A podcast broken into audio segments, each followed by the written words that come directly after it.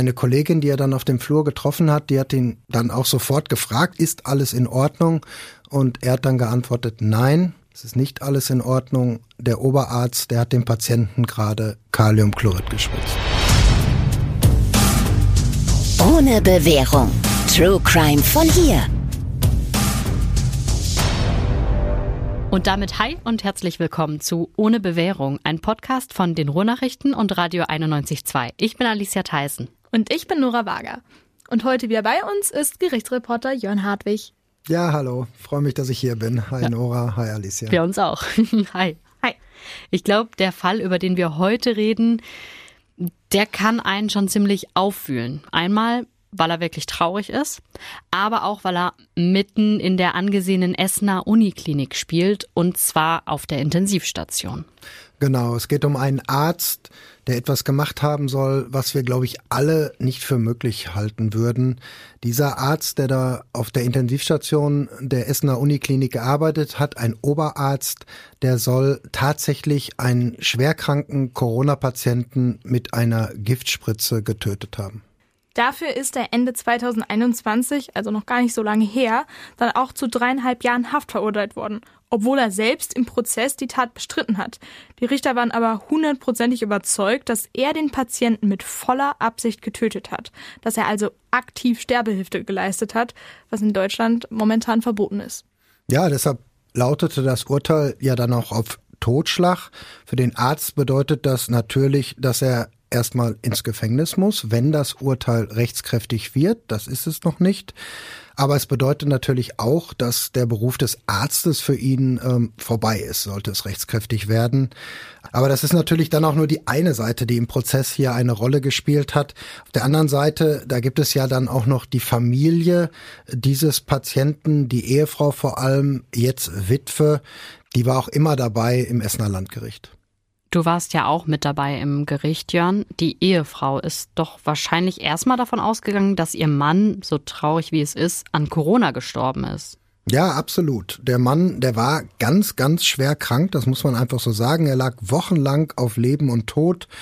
Und die Familie ist natürlich davon ausgegangen, dass er an Corona gestorben ist, so wie viele andere auch. Deshalb war die Ehefrau am Anfang ja auch so ein bisschen irritiert, als sie gehört hat, was da in Deutschland passiert, was die Justiz macht. Und ich glaube, sie hat das auch gar nicht so richtig verstanden, warum dieser Fall, dieser Tod ihres Mannes jetzt nochmal ähm, ja, von allen Seiten durchleuchtet wird. Aber lasst uns die Geschichte mal ganz von vorne erzählen. Der Patient war Holländer, die Familie lebt in Rotterdam. Er selbst war 47 Jahre alt. Es gab zwei Kinder, die waren noch nicht ganz groß, aber auch nicht mehr richtig klein, sieben und elf Jahre.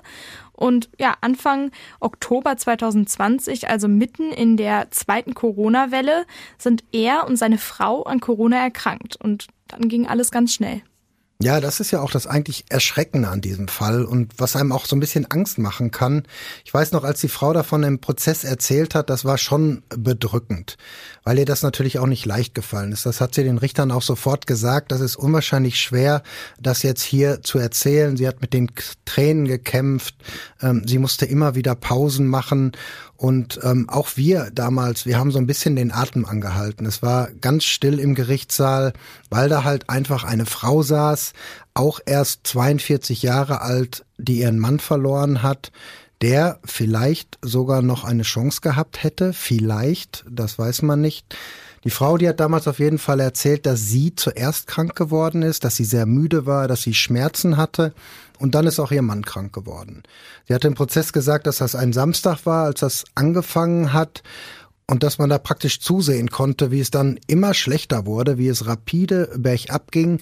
Am Montag hat sie dann schon den Arzt gerufen und da war der Zustand ihres Mannes schon so schlecht, ähm, dass sogar ein Krankenwagen kommen musste, um ihn abzuholen.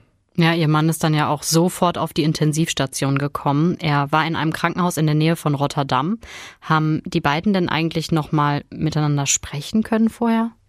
Ja, sie hat erzählt, dass sie noch so einen Videoanruf machen konnte mit ihm.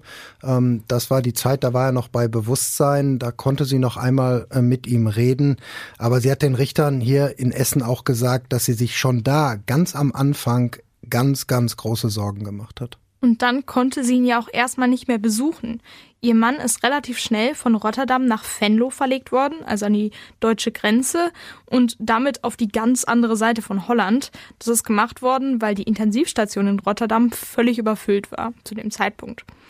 Aber vor diesem Transport ist er dann schon ins künstliche Koma versetzt worden und er ist auch künstlich beatmet worden. Das heißt, die Kinder konnten sich auch nicht mehr richtig von ihm verabschieden. Ja, das ist ja auch wirklich das Traurige an diesem Fall, dass alles so ganz extrem schnell ging. Und es wird ja auch nicht besser. Die Situation hat sich ja eigentlich immer weiter verschlechtert. Es kam eine Lungenentzündung hinzu. Es gab weitere Komplikationen. Und der 46-Jährige, der war auch gar nicht lange in Venlo. Da haben die Ärzte der Frau schon gesagt, ihr müsst vorbeikommen. Ihr müsst vorbeikommen ähm, mit den Kindern, um euch zu verabschieden.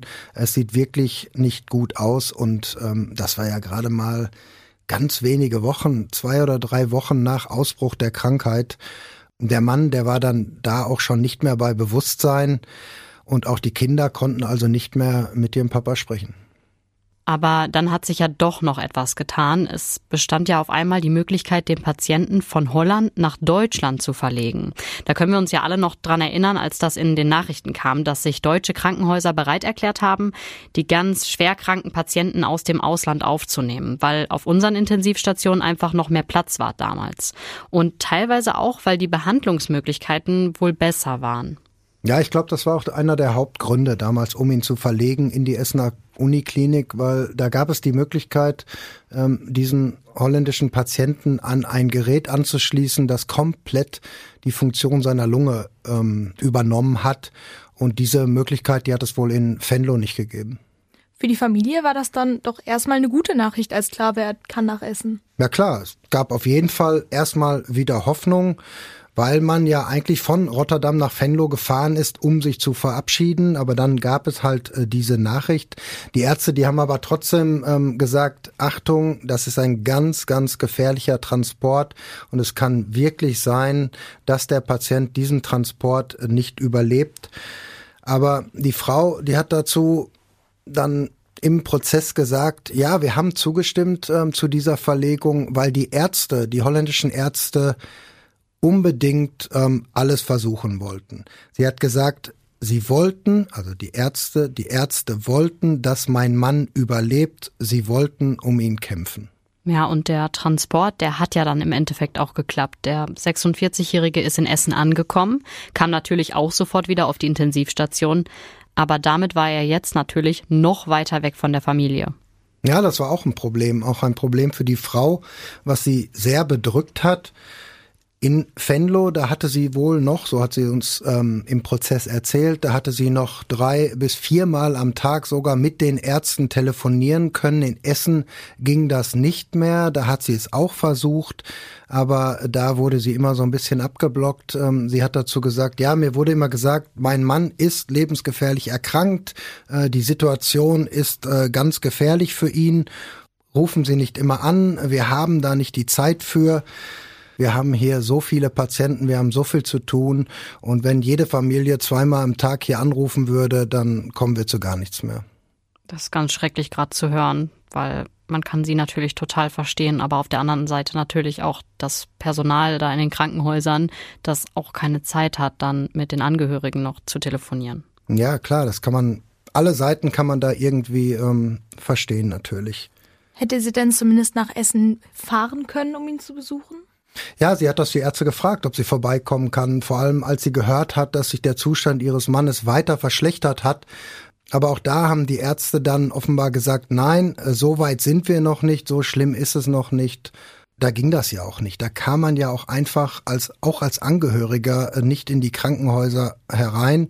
Und ähm, die Ärzte haben dann auch gesagt, nein, äh, bleiben Sie in Holland, so weit, so schlimm, meinten sie dann natürlich, ähm, ist es noch nicht. Ja, aber so lange hat es dann nicht mehr gedauert, bis dann doch die Nachricht kam, jetzt ist es ernst, jetzt soll die Familie kommen, um endgültig sich zu verabschieden. Das war dann schon Mitte November.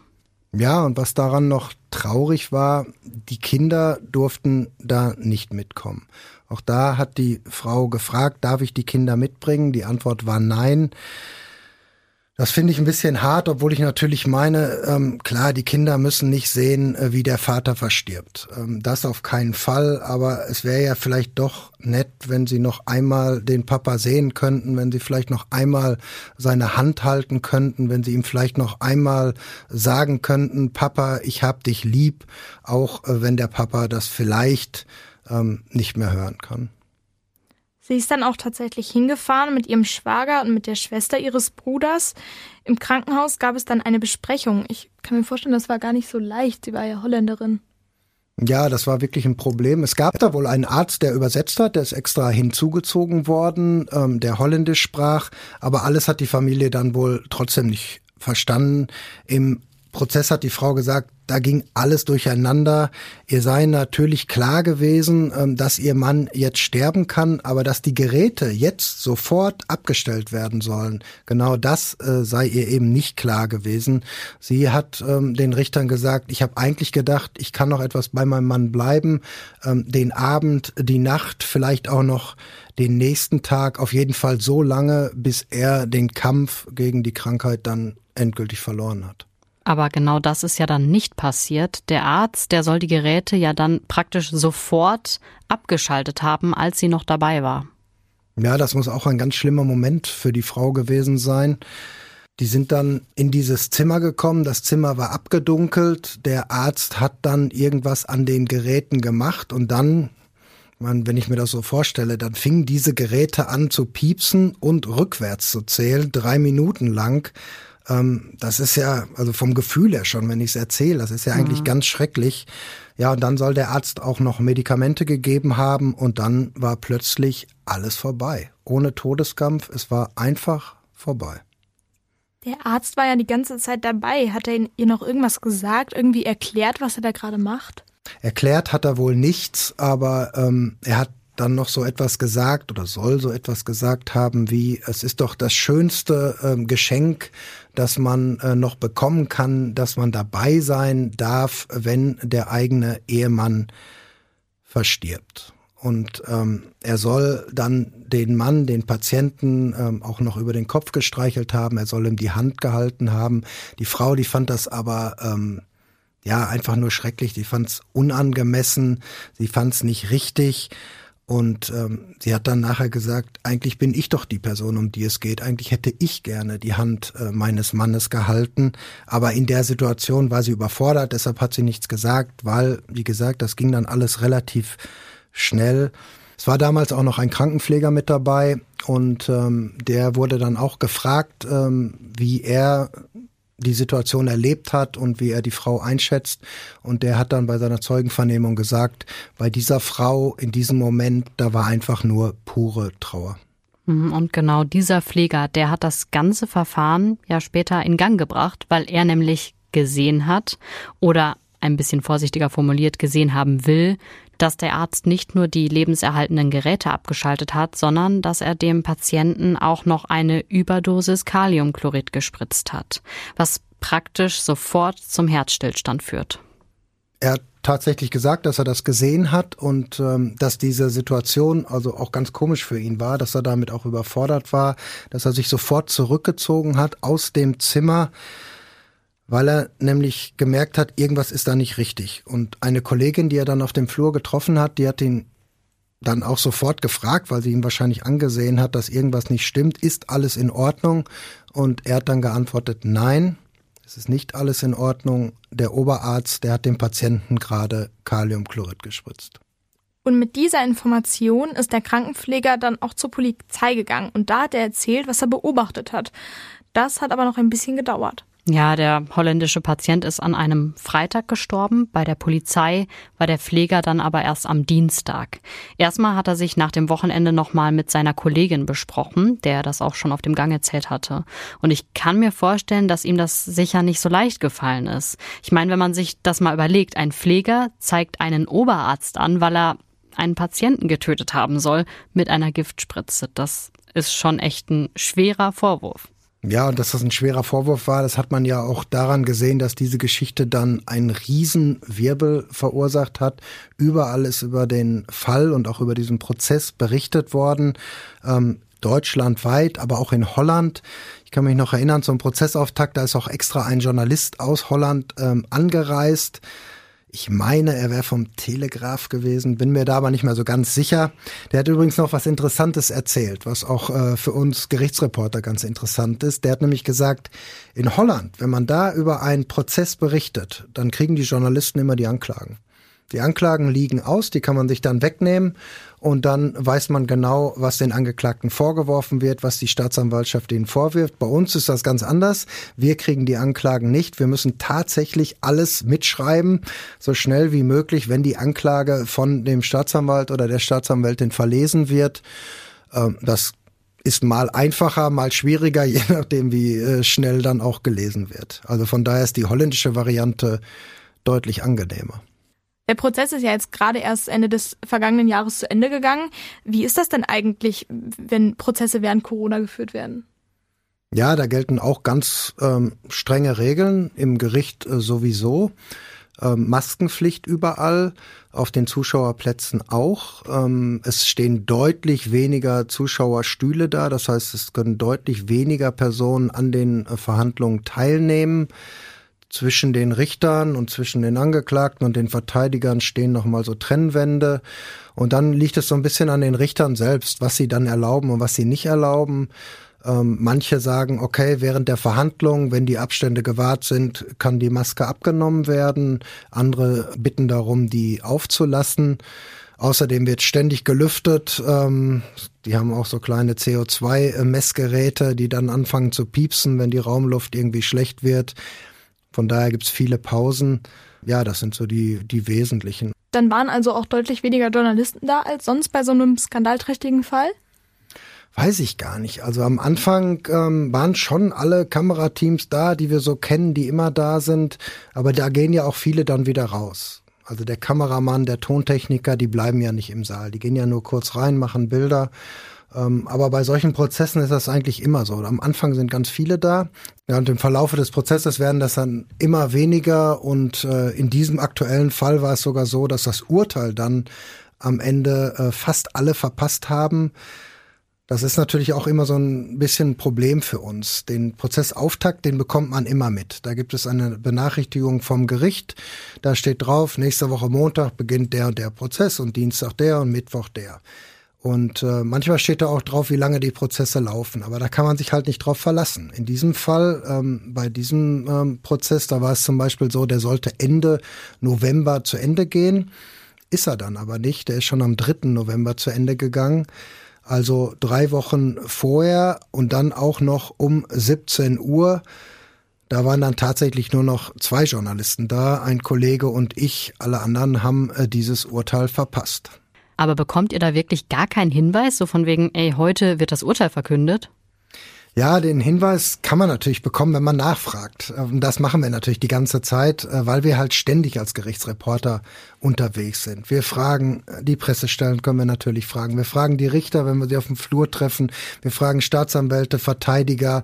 Die Frage ist auch immer die gleiche. Wie weit ist das Verfahren? Kann das möglicherweise zu Ende gehen? Und dann kriegt man eigentlich auch äh, immer eine Antwort, auf die man sich dann auch verlassen kann. Dass ein Urteil dann aber erst nachmittags um fünf gesprochen wird, ist ungewöhnlich, oder? Ja, das ist ungewöhnlich und das ist auch völlig nervig. Also, zumindest für uns Reporter, weil es einfach schon so spät ist. Da bleibt ja kaum noch Zeit, ähm, dann die Texte zu schreiben oder Radionachrichten zu machen. Ich meine, so eine Urteilsbegründung bei so einem Fall, da muss man ja auch ein bisschen reinhören. Da kann man jetzt nicht nur sich das Strafmaß abholen, da muss man so ein bisschen was von der Begründung haben. Und so eine Urteilsbegründung auch um die Uhrzeit, die dauert dann eine Stunde fast. Und äh, ja, da, das ist dann einfach schwierig. In dem Fall haben die Richter das aber wohl gemacht, um äh, der Frau, der Witwe einen weiteren Weg zu ersparen. Die war immer da bei diesem Prozess, die ist immer aus Rotterdam angereist und da hat man wohl gedacht damals, okay, wenn wir das Verfahren heute zu Ende kriegen, dann machen wir das auch, dann muss sie nicht noch einmal kommen und dann denken sie natürlich nicht an uns Journalisten, aber das müssen sie natürlich auch nicht. Lass uns mal kurz einhalten. Wir haben hier im Podcast ja schon öfter darüber gesprochen, dass ihr ganz früh am Gericht sein müsst. Du hast auch ja schon ein paar Geschichten erzählt. Ähm, hier bei unserem aktuellen Hier bei unserem aktuellen Fall ist das Urteil jetzt relativ spät gefallen. Da stellt man sich ja schon die Frage, wie ist das eigentlich mit den Öffnungszeiten in so einem Gericht? Nehmen wir mal das Beispiel des Landgericht Essen, wo auch dieser Corona-Fall verhandelt worden ist. Wenn man auf die Internetseite guckt, steht da, das Gericht wird um 7.30 Uhr geöffnet und um 16 Uhr geschlossen. Die Richter müssen sich daran aber nicht halten. Sie können tatsächlich so lange verhandeln, wie sie wollen, was bei Strafprozessen auch immer wieder mal vorkommt. Das heißt dann natürlich auch, wenn ein Prozess länger dauert, muss der Eingang auch nach 16 Uhr noch geöffnet sein, damit immer gewährleistet ist, dass jeder, der den Prozess beobachten möchte, auch reinkommt. Die Öffentlichkeit muss bei Gerichtsverfahren also immer hergestellt sein. Die Wachtmeister sind darüber meistens nicht begeistert. Die müssen dann nämlich Überstunden machen. Für die Protokollführerin oder Protokollführer gilt das natürlich auch. Deshalb versuchen die Richter je nach Möglichkeit das zu vermeiden. Sie selbst können übrigens keine Überstunden geltend machen. Richter haben keine festen Arbeitszeiten und auch keine Anwesenheitspflicht. Hm, das wusste ich ehrlich gesagt nicht, finde ich ganz interessant. Wir drei sitzen ja jetzt auch hier im Studio und machen boah, so eine Art Spätschicht, wenn ich so auf die Uhr gucke. Nur hier sind die Türen natürlich abgeschlossen, hier kommt keiner mehr rein. Zuhören könnt ihr trotzdem. natürlich. Hoffentlich ist es so. Aber ähm, lasst uns nochmal zu dem Prozess zurückgehen. Der Oberarzt ist ja schon Monate vor Prozessbeginn festgenommen worden. Aber bevor er in Untersuchungshaft gekommen ist, da hat es natürlich auch in der Uniklinik eine Krisensitzung gegeben. Und bei dieser Krisensitzung, da soll er ja sogar zugegeben haben, dass er dem Patienten Kaliumchlorid gespritzt hat. Genau, äh, hat sinngemäß sowas gesagt wie, der Patient stirbt doch sowieso, was sollen wir ihn also lange quälen? Und genau das soll auch sein Motiv gewesen sein damals, ähm, dass er das Leid des Patienten verkürzen wollte, dass er den Sterbevorgang erleichtern wollte. Und dann hat er auch noch gesagt, dass er es einfach nicht ertragen kann, wenn die Patienten im Sterbevorgang nach Luft schnappen, wenn sie japsen, das waren seine Worte, sollen seine Worte gewesen sein. So hat er sich damals ausgedrückt. Das hört sich ja fast danach an, als hätte er seine Tat als was Gutes verkauft. Ja, könnte man meinen. Er hat selbst gesagt, das ist doch menschlich, wenn wir ähm, die Patienten erlösen, wenn wir ähm, das für die einfach leichter machen. Außerdem sei das immer so ein schlimmer Anblick für die Angehörigen, wenn ein Covid-Patient verstirbt, der würde sich nämlich dann ganz häufig aufbäumen im Todeskampf. Ob das stimmt, weiß ich aber nicht. Aber das wäre dann ja auf jeden Fall aktive Sterbehilfe, wenn er das Töten mit Kaliumchlorid übernimmt und nicht abwartet, bis der Patient eben alleine verstirbt. Das soll ihm ja auch schon ein Professor damals in der Uniklinik gesagt haben, aber das hat ihn offenbar auch nicht so richtig interessiert. Er soll nämlich geantwortet haben, ja, wenn das so ist, dann ist es halt so. Nach diesem Krisenstab ist er dann ja festgenommen worden und kam in Untersuchungshaft. Bei der Haftrichterin soll er das dann auch nochmal erzählt haben, dass er den Patienten nur erlösen wollte und dass das doch alles nur menschlich sei. Aber das war es dann auch mit seiner Freiheit. Was mich allerdings dann so ein bisschen überrascht hat, dass er genau diese Geschichte im Prozess nicht wiederholt hat, dass er Kaliumchlorid gespritzt hat, um den Patienten zu erlösen. Ich denke mal, dass ihm zwischenzeitlich gesagt worden ist, dass er damit einfach nicht durchkommt. Und äh, ich glaube, das macht auch Eindruck, wenn man jeden Morgen in einer kleinen Gefängniszelle aufwacht, statt als angesehener Oberarzt durch die Uniklinik zu laufen dann weiß man auf jeden Fall, so denke ich mir, dass er auf jeden Fall gemerkt haben muss, dass es jetzt verdammt ernst ist und dass er diese Geschichte nicht weiter aufrechterhalten kann.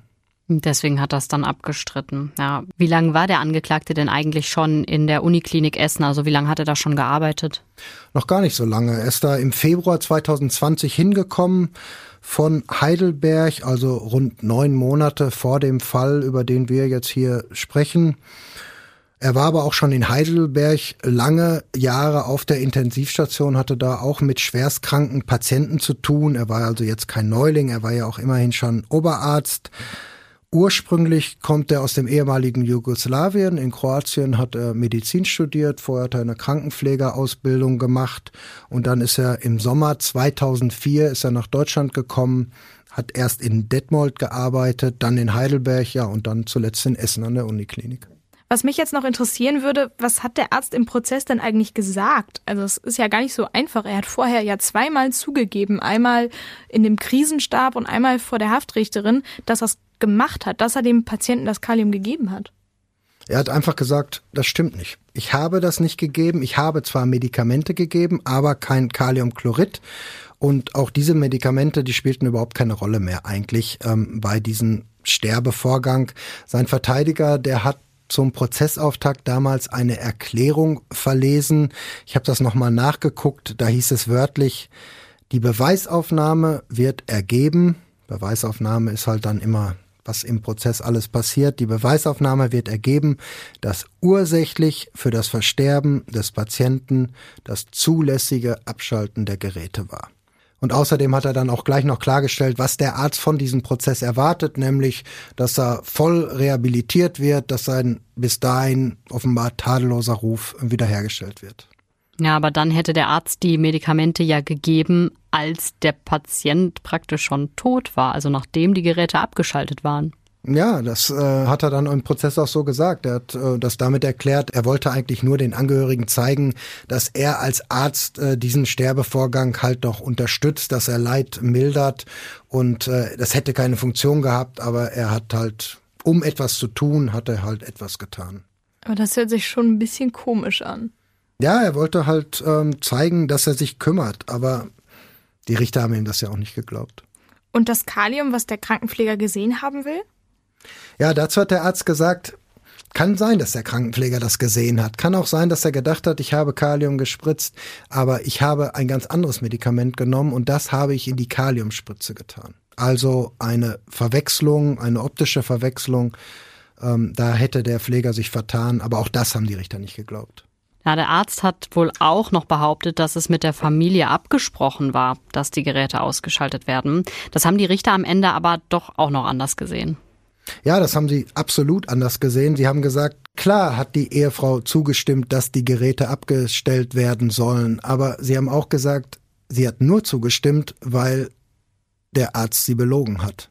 Der Arzt hat nämlich gesagt, der Sterbevorgang hat begonnen, es gibt keine Hoffnung mehr, Ihr Mann wird jetzt sofort oder in den nächsten Minuten sterben und da wäre es doch sinnvoller, wir erlösen ihn, wir stellen die Geräte ab und nur deshalb hat sie zugestimmt. Und dann hat er noch gesagt, diese Lungenmaschine, an die er angeschlossen war, die wäre jetzt auch äh, nicht mehr funktionsfähig, die müsste man austauschen und das würde ihr Mann so ohnehin nicht überleben. Hätte es denn noch Hoffnung gegeben? Das hört sich dann ja fast so an, als hätte es noch Hoffnung gegeben, wenn er ihr das nicht so gesagt hätte. Ja, schwer zu sagen. Das war natürlich so eine Frage, die den Prozess die ganze Zeit begleitet hat. In der Anklage, da stand damals auf jeden Fall, dass es noch Behandlungsmöglichkeiten gegeben hätte. Wow, ist das denn dann wirklich nur die Entscheidung eines Arztes, die Geräte abzustellen? Das weiß ich gar nicht so genau. Der Verteidiger, der hat das so gesagt. Der hat gesagt, dieser Arzt, dieser Oberarzt, dieser Angeklagte, der hatte den Hut auf, der hat das entscheiden können. Aber ähm, in diesem Fall muss man wissen, es gab vorher noch am Morgen eine Chefarztvisite. Und da ging es natürlich auch um diesen Patienten. Und da wurde eine Entscheidung getroffen, die da lautete, wenn sich die Situation weiter verschlechtert, dann soll man die Angehörigen einbestellen, dann soll man sie anrufen und sagen, ihr müsst von Holland nach Essen kommen, um euch möglicherweise zu verabschieden. Aber so weit war es noch nicht. Es gab noch Möglichkeiten, man hätte vielleicht noch das eine oder das andere machen können und deshalb war diese Situation noch nicht so dramatisch, wie der Arzt sie laut Urteil dann am Ende dargestellt hat. Das hieße ja, dass der Arzt, der am Ende auf der Anklagebank saß, sich einfach über die Entscheidung der Chefarztvisite hinweggesetzt hat. Ja, das hat die Staatsanwältin nachher in ihrem Plädoyer auch so gesagt. Sie hat gesagt, das war eine einsame Entscheidung dieses Arztes, dieses Angeklagten. Und ähm, ja, er hat die, auch sie hat gesagt, er hat dann einfach gelogen, weil der Sterbeprozess aktuell noch gar nicht eingesetzt hatte. Aber so richtig Hoffnung hatten die Ärzte auch nicht mehr, oder? Nein, richtig Hoffnung hatten sie auch nicht, aber sie haben halt gesagt, es gibt immer noch etwas, was man noch hätte machen können. Also alle Möglichkeiten waren offenbar noch nicht ausgeschöpft. Wenn man aber nochmal überlegt, was der Arzt seinen Kollegen nach dem Todesfall gesagt hat, dass er das Leiden verkürzen wollte, dass er quasi aus Mitleid gehandelt hat. Ich meine, warum macht er das? Er muss doch als Arzt wissen, dass er das nicht darf, dass er keine aktive Sterbehilfe leisten kann. Vielleicht war er überfordert. Die Staatsanwältin, die hat das so gesagt, jeden Tag sind auf seiner Station damals Patienten verstorben, ohne dass er etwas machen konnte, ohne dass er ihnen helfen konnte. Vielleicht konnte er das Leiden aber auch wirklich nicht mehr ertragen. Die Staatsanwältin, die hat im Prozess gesagt, aus meiner Sicht war das so ein Arzt, der ja so sich so darstellen wollte, dass er einer ist, der sich kümmert, der Verständnis hat und dass er den Angehörigen ähm, es auch ermöglicht, dass er das halt gut findet, wenn er den Angehörigen es ermöglicht, beim Sterben dabei zu sein. Hat äh, die Ehefrau von dem verstorbenen Patienten dazu mal irgendwas gesagt, also wie sie selber diesen Abschied dann empfunden hat? Sie selbst hat dazu nichts gesagt, aber ihr Anwalt, der hat am Ende noch eine kurze Erklärung verlesen in ihrem Namen und da hieß es ganz klar, das war kein guter Abschied. Das war kein guter Abschied, weil man eben nicht in Ruhe Abschied nehmen konnte, weil man einfach in das Zimmer gekommen ist.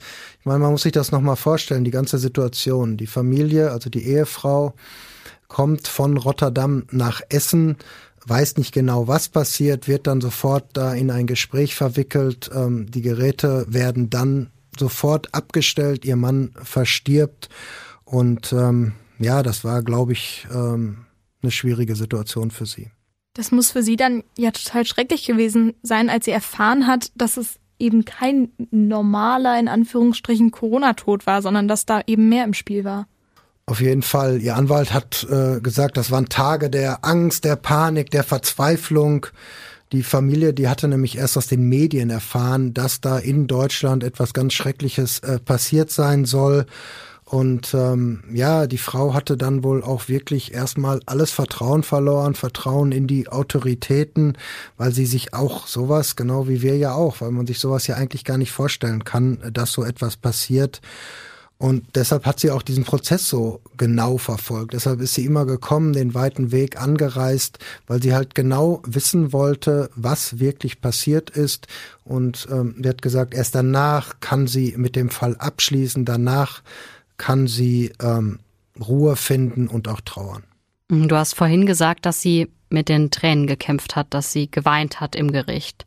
Was hat denn die Frau sonst für einen Eindruck gemacht im Prozess? Ja, sie war schon ähm, sehr gefasst, bis halt auf den Moment, äh, den du ja auch gerade erwähnt hast, als sie als Zeugin ausgesagt hat. Eigentlich wollte sie uns aber gar nicht dabei haben. Sie wollte eigentlich, ähm, dass die Öffentlichkeit bei ihrer, während ihrer Zeugenaussage ausgeschlossen wird. Das hatte auch tatsächlich etwas mit uns zu tun, mit uns Journalisten, mit mir persönlich zum Glück nicht, ähm, eher mit den holländischen Kollegen.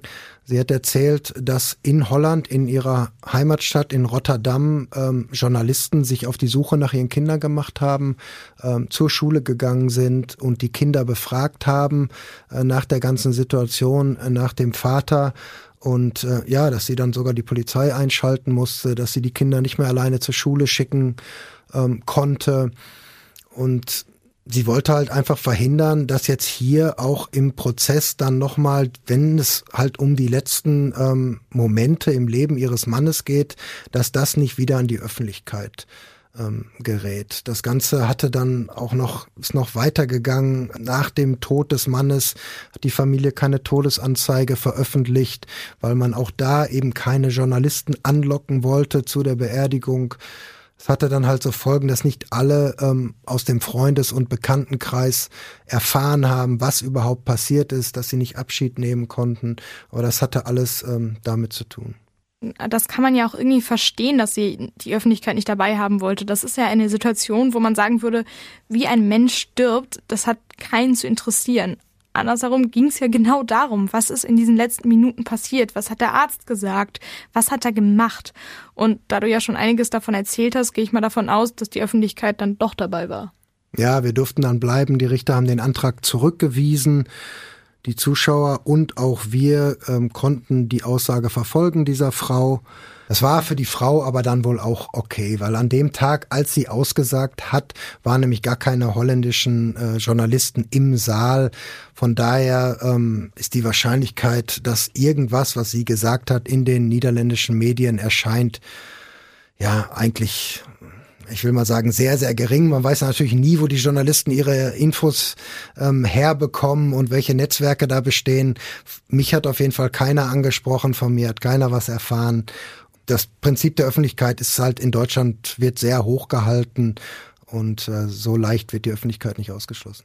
Was natürlich gut ist, aber vielleicht jetzt nicht gerade den Angehörigen mit ihrer Trauer hilft.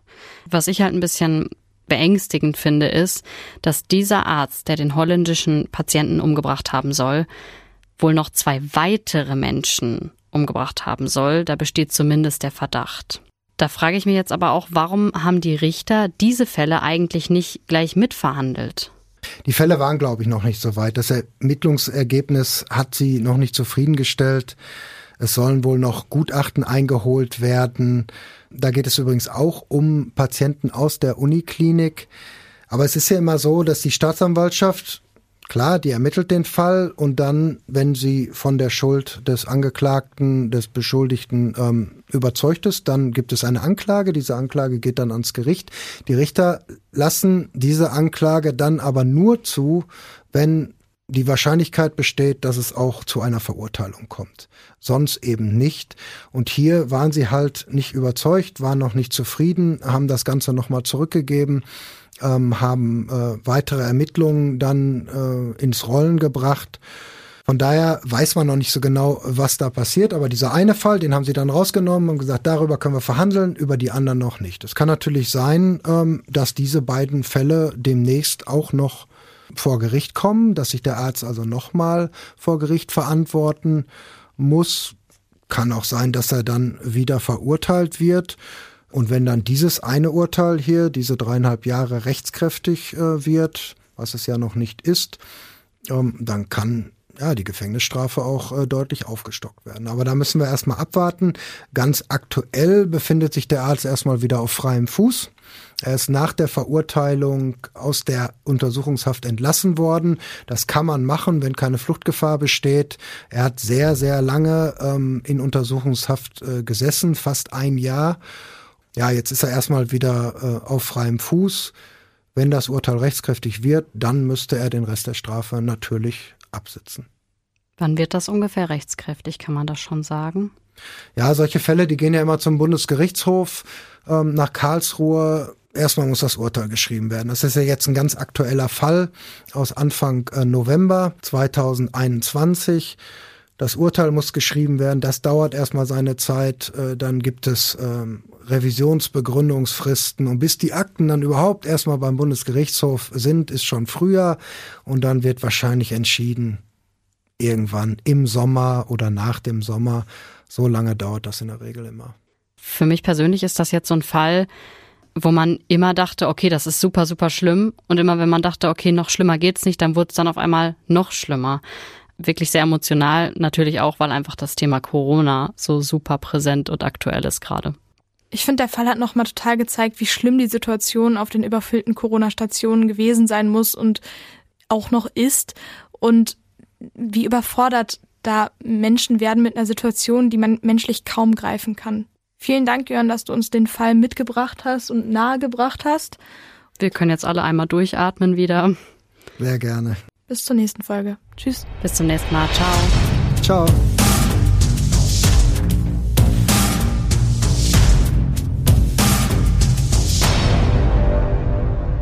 Wenn ihr jetzt noch irgendwie Fragen habt oder vielleicht sogar selber einen Fall, den ihr total spannend findet und vielleicht ist es gar nicht mal so ein riesiger Medienfall, den alle kennen, sondern einer, der euch einfach berührt hat hier aus der Umgebung, dann könnt ihr uns jederzeit schreiben und zwar am besten auf ohne Bewährung bei Instagram oder einfach an ohne-bewährung at lensingmedia.de. Bewährung mit AE. Ohne Bewahrung at lensingmedia.de.